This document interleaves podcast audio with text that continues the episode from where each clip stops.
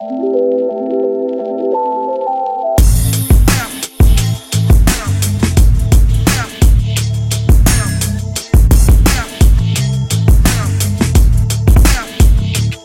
This is Pia from Opinory and a new episode of OMR Media. On this podcast, we're interviewing the most interesting minds and people from the media industry. Today with Nick Carlson, editor in chief of Business Insider. And as we're a German company and have a large German audience, let me say hello to our German listeners. Hallo zu einer neuen Folge OMR Media, dieses Mal mit dem Chefredakteur von Business Insider, den ich in New York getroffen habe. Es ist gar nicht so leicht, Nick richtig festzunageln auf eine Aussage, wie das mit Amerikanern ja manchmal so ist. Wir haben einige Pirouetten gedreht, als es zum Beispiel um ihre Zahlen ging. Aber hört selbst, back to English. Business Insider has the ambition to balance massive reach and quality journalism, and I try to understand how that actually works. Um, what else we talked about? How is it to be acquired by a German company? How he sees other venture-backed media companies like BuzzFeed, Vice, Mike, who all had a very tough last year, while Business Insider was in a much more comfortable post-exit position. We talked about how they raise quality quality of their content, how they measure performance, whom Nick looks up to from the competitors' landscape. But let's hand over to Nick. Have fun with this interview. Hi, Nick. Hello. Hi. How are you? I'm good. I'm good. I'm especially good because I'm here. You have been at Business Insider since 11 years, correct? Yeah, almost 11 years. It'll be, well, it'll be 11 years in October. So I guess 10 and a half years. Okay. Okay. 10 and a half years and probably inherited 50 different jobs in that That's time. exactly. People sometimes say, "Why have you been there so long? How is that possible?" Because it's a, changing all the time. That's a long time. But yes, we have literally been in five or six different offices, uh, and this hopefully will be our office for a long time. But uh, we've been in a lot of different offices, and then we've also I've also had five or six different jobs. So, so um, now as editor in chief of about 250 editors. Yeah, 265 plus somewhere adding more. Uh-huh. Yep. Uh, and across a number of global editions mm. and verticals. Give me your typical day. How does a typical day of Nick Carlson look like? Yeah, great. So, I mean, I'm in a lot of meetings, and um, that's probably where most of my time goes. And, and it's usually meeting with people and just figuring out um, you know what are we working on and how can we get better and what more can we do and what can we stop doing and who who do we need to hire and, and how do we need to manage and uh, and then when I'm really lucky I have a couple meetings a day where I'm deep talking about a story or a plan or or something around precisely editorial. I like all the other parts but the the reason I'm so into it is to get to to push the push the thing forward in terms of specific stories sometimes so so one of your explicit goals this year was to elevate insiders' yes. uh, storytelling and journalism mm. with more breakout stories yes. and investigations, features, uh, documentaries. That's right. In video, text, and yes. audio. So, uh, what has changed since January, where you stated this as a goal? Right. So, I mean, I think the team. First off, the team's been doing great work. We did great work last year. I mean, um, but we this year um, have hired a few specialists who can kind of just focus on a few of these projects. So we're excited to have someone in house who can take all the ideas that a lot of us have had here and be the project manager for those investigations and kind of get get them out at a more regular clip and um, prob- hopefully with more impact. So how um, on this annual goal, um, on what percentage are you there? It's never as fast as I want. You know, I mean, so we we were joking recently that a Q2 or Q1 goal to like get going on a project first means you hire someone and so then they might come in the middle of Q2 and then they get up to speed by Q3. And so it's like you know, ask can, me how I, we're I doing can, in 2020. I can relate to this as I mean, so, how do you how do you measure the uplift in quality? Yeah, so that's a great question. Actually, that's that's one that um, we have a we have an analytics editor here. Uh, her name is actually her name uh, her title is executive growth editor. Her name's uh-huh. Emily Cohen, and you know she and I have been talking about how you know I wrote this letter I think which is what you're referring to, which is about a goal for this year is to get better at time well spent. Um, Yeah. And and so what I mean by that, I'll just sort of you know break it down what I meant by that, which is that there's this philosopher out in Silicon Valley. His name's Tristan Harris, and he used to work at Google, and he noticed that Google and other uh, Silicon Valley tech companies, the platforms, were really optimizing for time spent, and that meant that that was leading them to do all kinds of like what he viewed were bad habits. They actually went out and reversed. You don't want to be the drug, like, uh, or the comparison to social platforms that make that drive addiction of their users. Exactly. They way. went out and reversed engineered addiction. They tried to figure out like why do people go to slot machines? Yeah. And even when they know the house is going to win, and and so they they built that same, they took what that human flaw was and they built it into the design of the platforms. And I, and he's very concentrated on the tech companies, but I think media companies, uh, which fill up the feeds of these social platforms, have a responsibility themselves to make sure that we're not publishing stuff that that leaves you with that feeling you get when you're stuck in a social media hole. I like to think about like a contrast. Contrasts are helpful for me, and so the contrast is the feeling of like we go home uh, after work and you sit on the couch and you open up Instagram and like 25 minutes later you're like what just happened to me and you have this like sinking caved in feeling in the solar plexus having gone down this rabbit hole. and- yeah, like yeah, you feel a little bit honestly you feel a little bit closer to death you know it's like, it's like- Wow, okay. yeah right Yeah, uh-huh. and then and then or the feeling of like you know I read in Cold Blood this year like from by Truman Capote and I closed that book and I was just like oh my god you know like that feeling you know like Yeah, look yeah. I'm not saying our stories are But how you measure? that, how do you, measure know? this uh, feeling? yeah, that it's very creating? difficult. I actually don't know how to measure it um, yet. We're gonna we're gonna keep thinking about it, and working on it. But I do think it's something that I can say to the team constantly. Like, look, we're we're measuring, you know, how well you're engaging with the audience. Those metrics, that that data, those it's imperfect. You know, we know that like there are a lot of ways to get a lot of traffic. There are a lot of ways to get uh, subscribers. It's almost their job to be like the arbiters of quality, like the people who like don't don't don't do bad habits don't publish bad things and and so it's kind of like the human it's the human it's the hard part honestly it's like saying to them like let's just make sure we publish good stuff that leaves people feeling like they got something out of the the story the video the article and um and leave them with something I want to dive deeper into your editorial agenda and your uh, famous uh, quirky acronym. But uh, first, yeah i know what that First, I want to hear about. I mean, um, about the, your acquisition that happened oh, fairly recently. Yeah. Springer now owns about ninety-seven percent. They, they own the whole thing. They you're, you're, the three percent you were talking about is wh- right when they bought us in 2015. Uh, Jeff Bezos didn't, Exactly. didn't sell his last little piece. Smart. But then but then a year or so later, I asked Henry, my boss, about Henry Blodget, the CEO, and he said, "Oh no, that's been taken care of." So now, so Okay. now Axel Springer does it on the whole. Wow. thing. Okay. Okay. Okay. So how's it to how is it to operate with the It's a- Germans? You know, like this will sound annoying, but they're really great owners. I mean, they they really are. what Um, kind can you describe? Great. yeah. I mean, how are they? yeah, why owners? do you say great? Um, I, a few reasons. Um, and the, the, the number one reason is that I think that they are a company that trusts the people who run their businesses to run their businesses.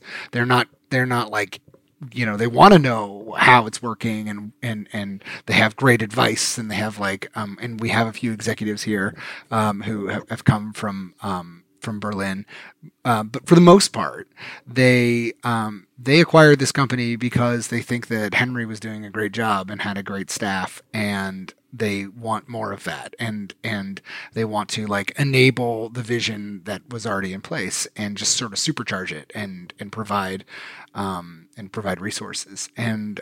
Uh, and then they have high expectations for us and our performance, and you know one reasons why it's it's a happy marriage so far is that we've perf- is we've performed against Okay, those okay. expectations, which is which is great. Of course, you know if if uh, we falter, maybe things would change, but right now they're they're good. And then and then the other piece that I I really like. Um, about them as owners, and there are a few things. I mean, first off, it's nice to be not a venture-backed media company right now. That's that's that's helpful because, um, after yeah, some of last year's developments? yeah, you saw some of the things that happened to some of the venture-backed media companies, and like that's not a um, it's I- it's hard. it- It's not criticizing those companies. They were they had a mission that was you know they're literally their owners were asking them to achieve. Like you know, Would you have been under similar threat if you wouldn't have been acquired?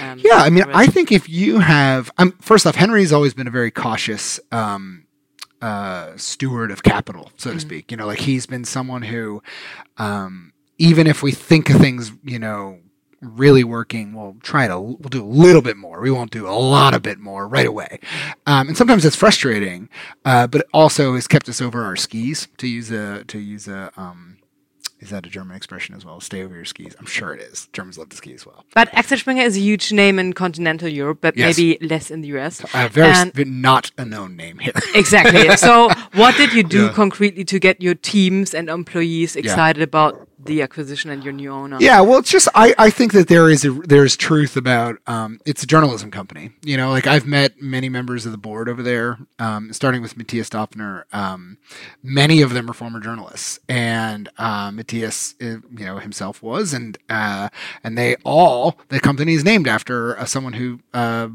Really believed in journalism so much that, as the story goes, built the headquarters right on the Berlin Wall and broadcast news into East Germany. Now, when I was there, I noticed that like East Germany then built up uh, some some housing buildings to block the so the news didn't get through. So the effort may have gone to waste. But anyway, I take I take it for its point, and it just does come through that the company really does care about journalism, um, and that that matters. That's great. That's very helpful for recruiting. It's, it matters to me. Um, and so, you know, like sometimes you, you sit and you wonder, like, um, you know, why does this classifieds company want to bother with media? you know, like it's so much more profitable not to be in media. And I think it's because they really, really think it's important. That you see credibility there. Yeah, I, I do. Yeah, I mean, um, and and I think I think um, I think even Friede Friede Springer seems to be uh, very passionate about um, journalism. Has And Friede been to the? she's visited? Yes, yes, Ah. she came. It was lovely. Uh-huh. Yes. So, um, w- where do you think they benefit from your skills and actors, expertise uh, or experience, and Yeah. where do you benefit from them Yeah, I mean, I think we benefit on a strategic? Yeah, I- I- on a strategic level, I think that um, I like to think that we're on a, on a big. Um, let me see. How, how do we benefit from them? First off, um, just having good owners who are patient and are long term, you know, hopefully permanent owners of this company is a very different position than have than than being in a company that's looking for your ownership group. You know, who's gonna who's gonna become your acquirer, and instead you can build long term value. Just you know, them being that kind of like consistent owner of the company, looking for long term um, value out of us is that's incredibly you know. And by the way, that's not every potential. Uh, some acquirers I know, I won't get into their who it was, wanted to they wanted to buy us and change us. You know, they wanted us to stop doing thing and stop doing that and like fit into their organization. And you know, Henry to his credit was like. Nah, not interested in those types of things, and and so um, that mode of acquisition is very smart. Um, it, and that, that doesn't mean we don't like to partner with Bild and Welt and um, and many of the other. Actually, some of our international uh, editions are like licensees who have licensed our brand, and they're actually Axel Springer companies. And so, But where do you Yeah. think, um, when it's not only about um, partnering with Welt and Bild, um, Mm-hmm. where do they get benefit from? where do they get benefit from us? Yeah, great question. Well.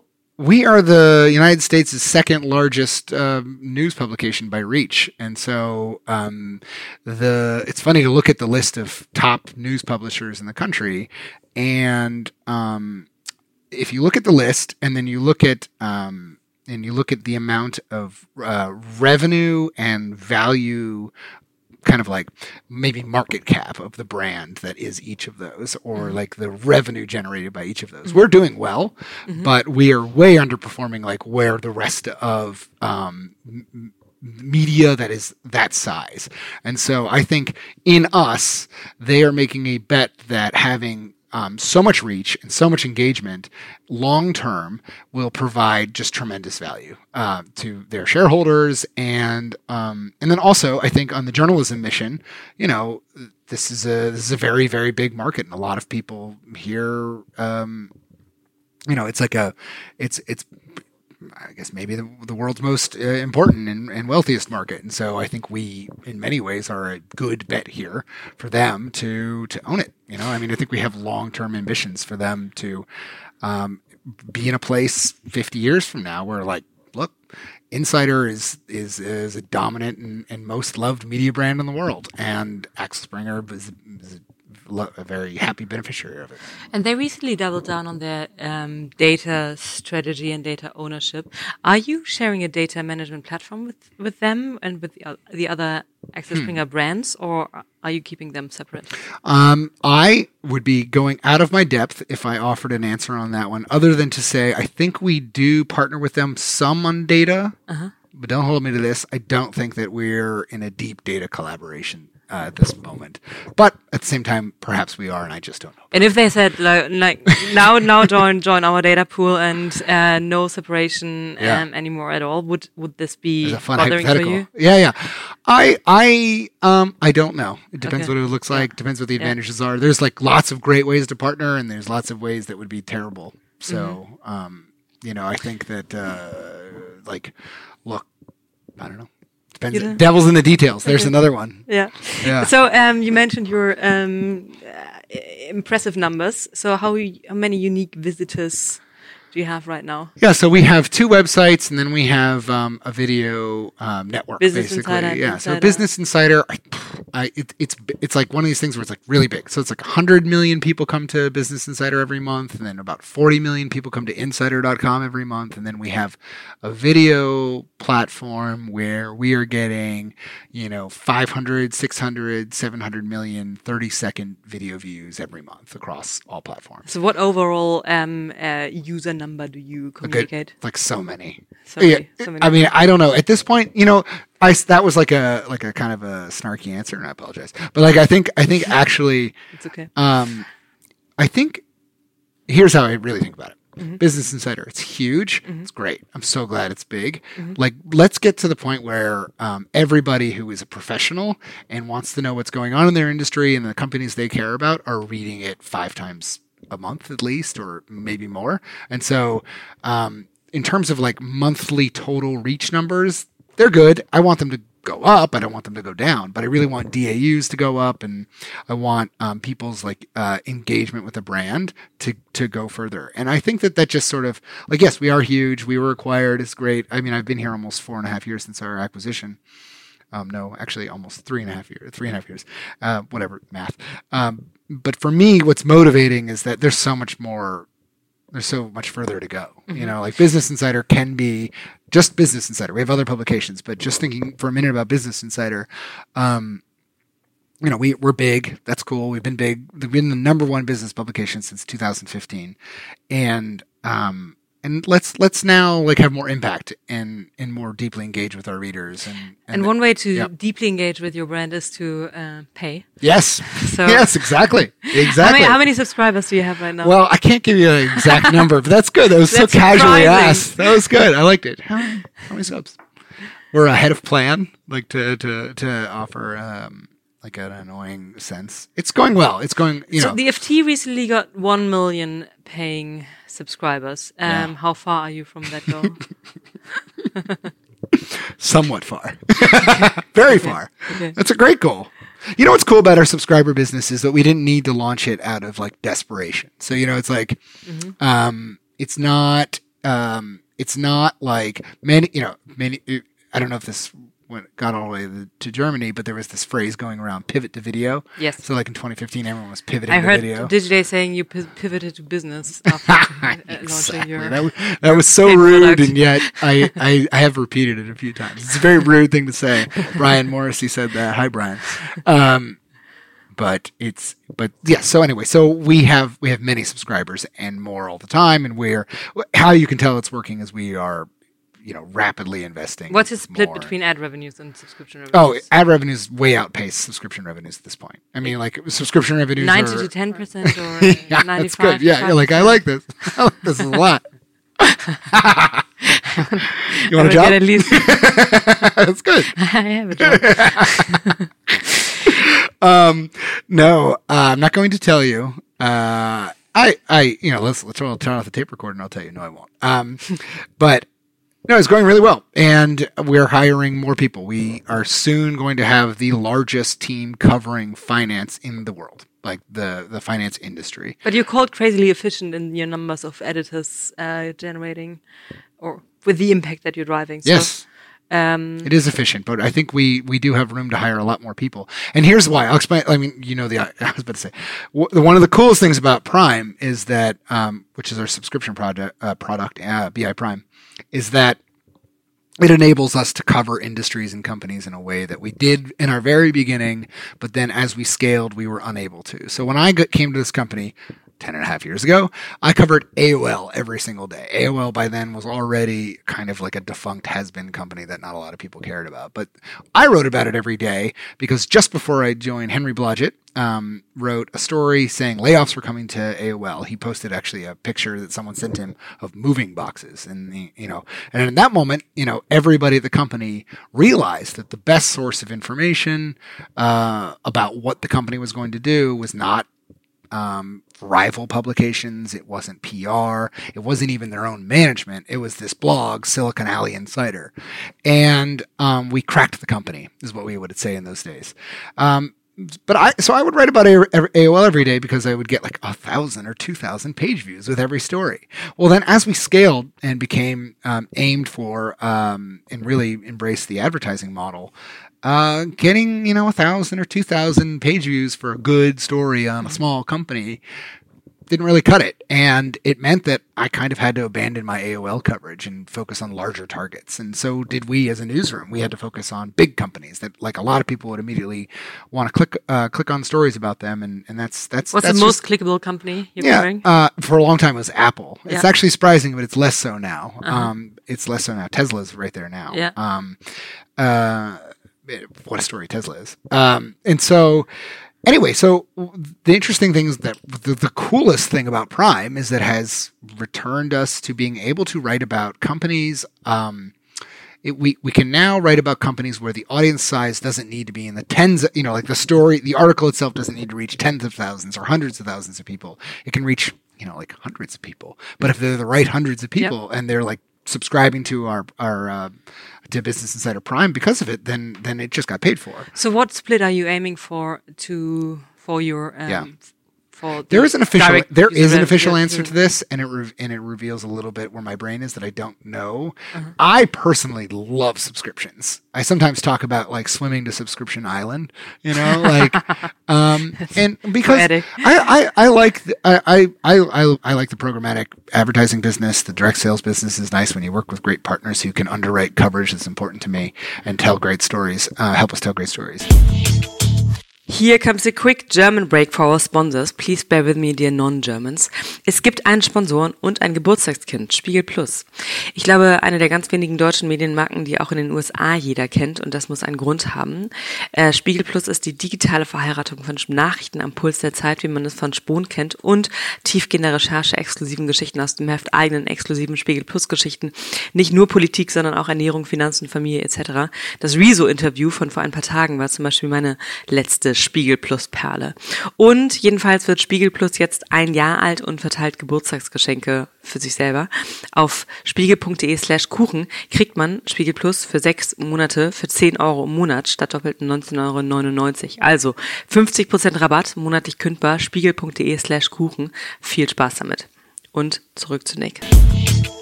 Okay, from this massive traffic you're generating, yeah. um, what are the top three markets in oh, you know what's interesting? I mean, so the top three markets. I mean, we're we're large in. Um, I can tell you our weirdly. I think I think it's the United States. I think it's uh, and then the UK and then probably Canada. Mm-hmm. You know, big English speaking countries. Um, we have a big Australia team too. But you know what's really fascinating is we have a partner in um, Poland who does very very well, hmm. and Warsaw, and our whole network is like our fourth most you know, like our fourth most engaged city of all of them, or third most, or something like that, ahead of like maybe perhaps Chicago. So that's pretty fascinating. And I know Germany, the German team just got um, the, the, yes, the, replaced, or that's they're moving to Berlin, and yeah. hopefully that's out there. I heard uh, Ben Smith saying on this podcast, um, who has some experience with the German market yeah. as well, yes. that he finds the Germans' use of uh, the internet one of the oddest things that he knows. Yes, and um, includes um, the challenges of uh, building a new publisher brand in, in Germany. I think it's hard. I think that um, in in lots of areas of Europe, it seems like newspapers are are still healthier than they are here. Yeah, You know, yeah. I mean, even here, And the we, legacy even here brands we have are- some very large, very healthy newspapers. It's just the local ones that are suffering. So, um, you use this quirky, crazy acronym SCHAFF, which sounds like a German word. It really sounds like it really German does word, sound like SCHAFF. it. I think it was invented well before we were acquired. It does sound German. So it's it's um, spelled S C S C H H A F F F F. Four Fs. Okay. Did it start with four Fs or do No. you keep Uh, there, Fs? F's got added. The C got added. The C sometimes drops out. Is the C in your version? Uh, the C is my yeah. It is. Yeah, yeah. Sometimes the C gets dropped. So it stands like for C, so- smart, Conversational, conversational. helpful, accurate, fair, fast, fearless, and fun. Okay, I might have gotten the order of the F's wrong. it's okay. I didn't notice. Give me an example of um, what kind of story uh, um, covers the range of criteria you All of them? Schaff. or like epitomes about for Elon epitomes Musk for smoking a joint, epito- or- epitomes of uh, separate of of in of um, each of those. A gr- um, I, I, one for each, a story for each of them. yeah, Wow, that's hard. I can't do that. But I will Okay. tell you. I will tell you a story that hits a lot of them. yeah.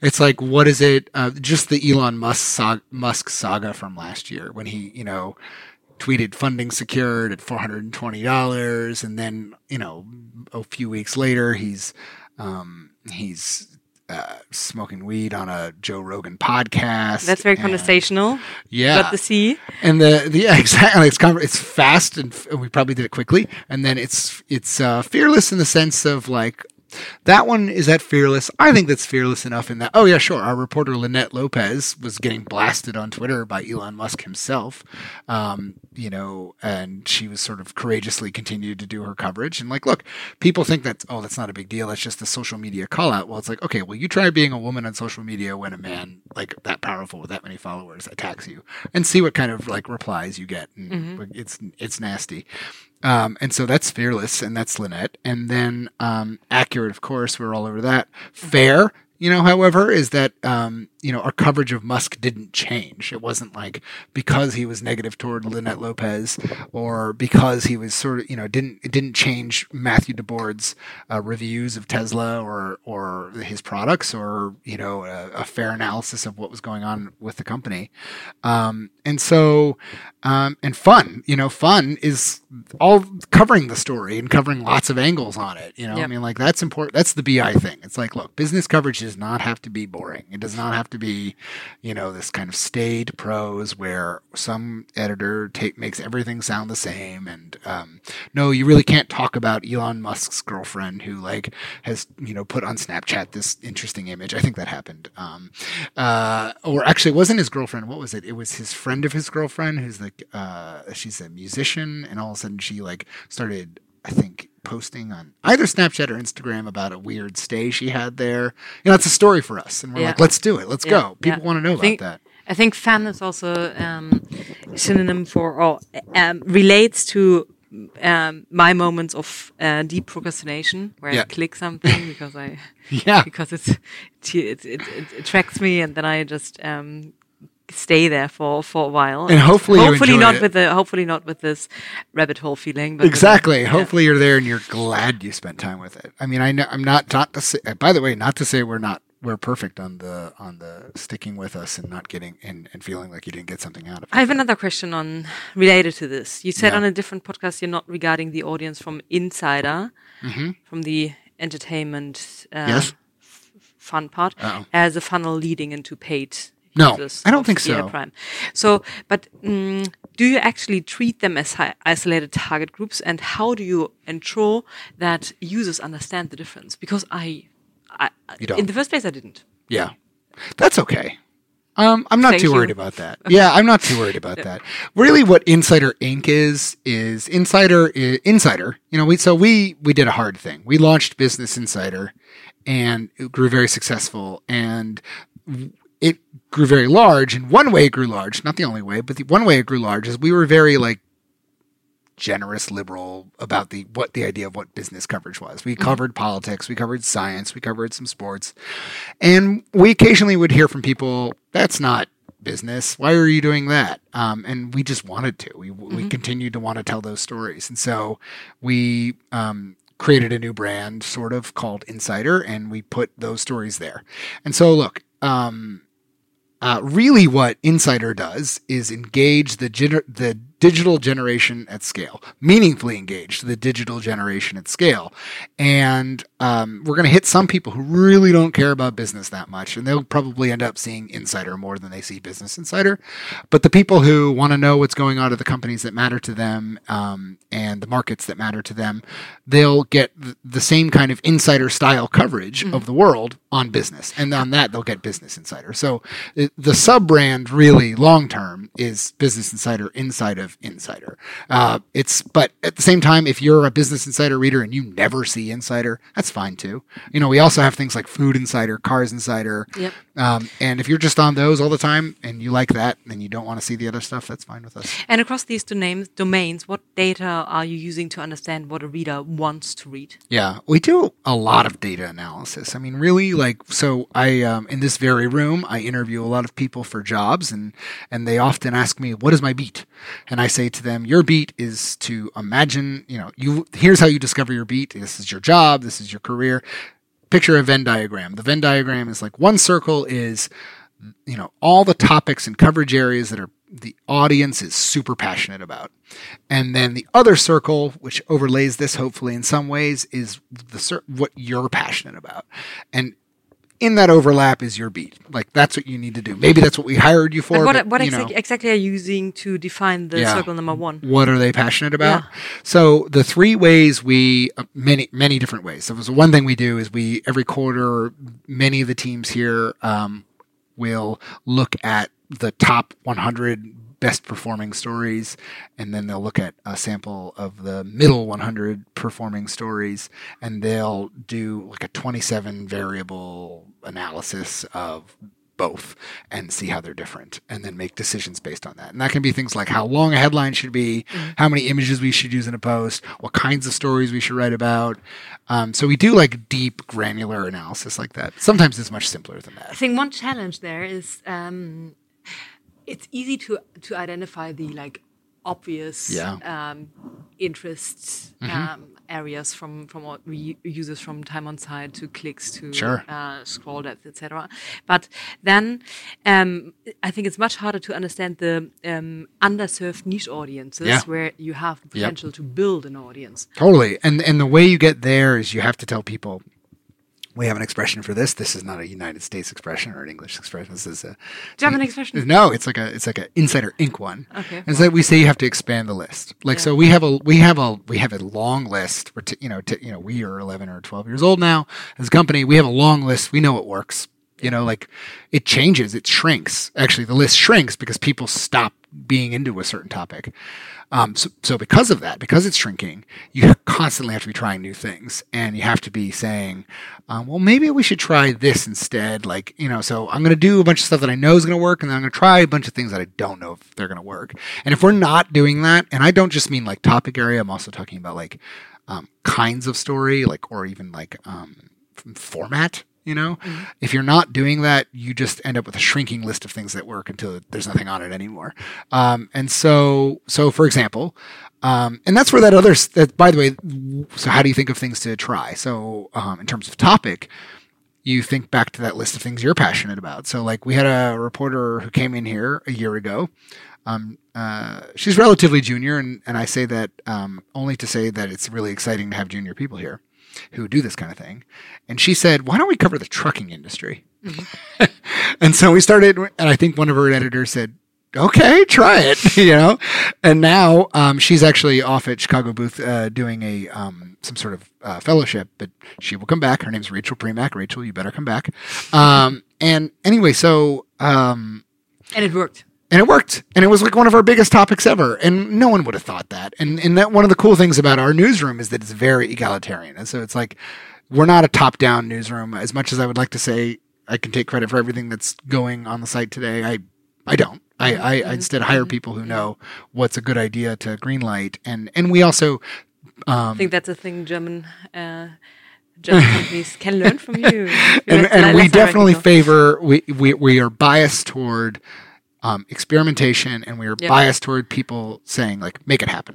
On the opposite side from Yep. the trucking uh, niche, uh, what is a topic area that you find super, super interesting yourself, but your audience totally doesn't? That's great. Uh, probably a lot of things. Like, um, I mean, spe- like I have a very specific. Well, uh, I, I follow Dortmund, Borussia Dortmund, uh, which is a Bundesliga Borussia team. Dortmund. Yeah. Please start covering Borussia Dortmund. Uh, I don't think my team is. I don't think. I don't think they're. Um, there's a lot of traffic in it for us. Although I do think there's probably a subscription product in that. I think that. Um, I think actually some of our um, corporate cousins do have a successful uh, subscription product covering the Bundesliga very closely. And I think there's an interesting company called The Athletic, which is launched Yeah. here, and I think that that's their model. Is they they pick like even the small teams, and then they kind of figure out. I was at a conference last week and there they talked a lot about AI in newsrooms. Yeah. Mm-hmm. Um, what is your We um, you know, not much. Thanks for this answer. I was I, I wanted to ask this question, but then I was scared that it um that that uh, would- there would yeah. be a lot of bullshitting. You know what I like are editors, um, like uh, real RI, real intelligence.